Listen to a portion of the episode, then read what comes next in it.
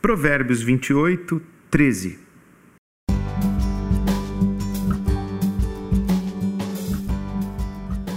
Quem oculta seus pecados não prospera.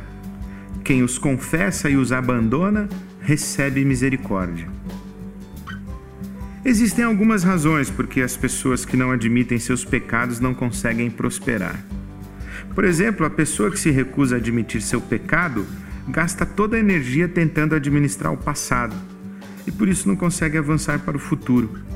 A confissão liberta a pessoa da necessidade de manobras para esconder os esqueletos nos armários.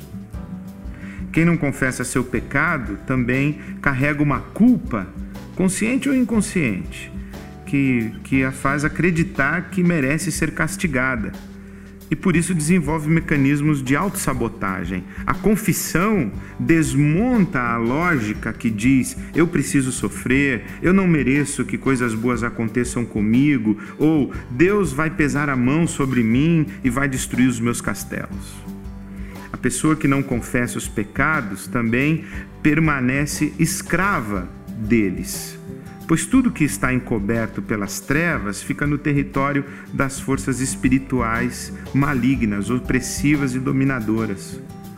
A confissão traz as coisas para a luz, onde as forças das trevas não têm acesso. Na luz, o poder das forças da maldade é quebrado e a pessoa experimenta uma libertação que lhe dá forças e condições para seguir em frente. A confissão implica o perdão, principalmente o perdão de Deus que não apenas liberta das dívidas contraídas no passado, como também confere um crédito para um novo começo. Quem confessa, fica livre. Quem confessa, tem futuro. Esse é mais um provérbio sobreviver, porque viver é mais que sobreviver.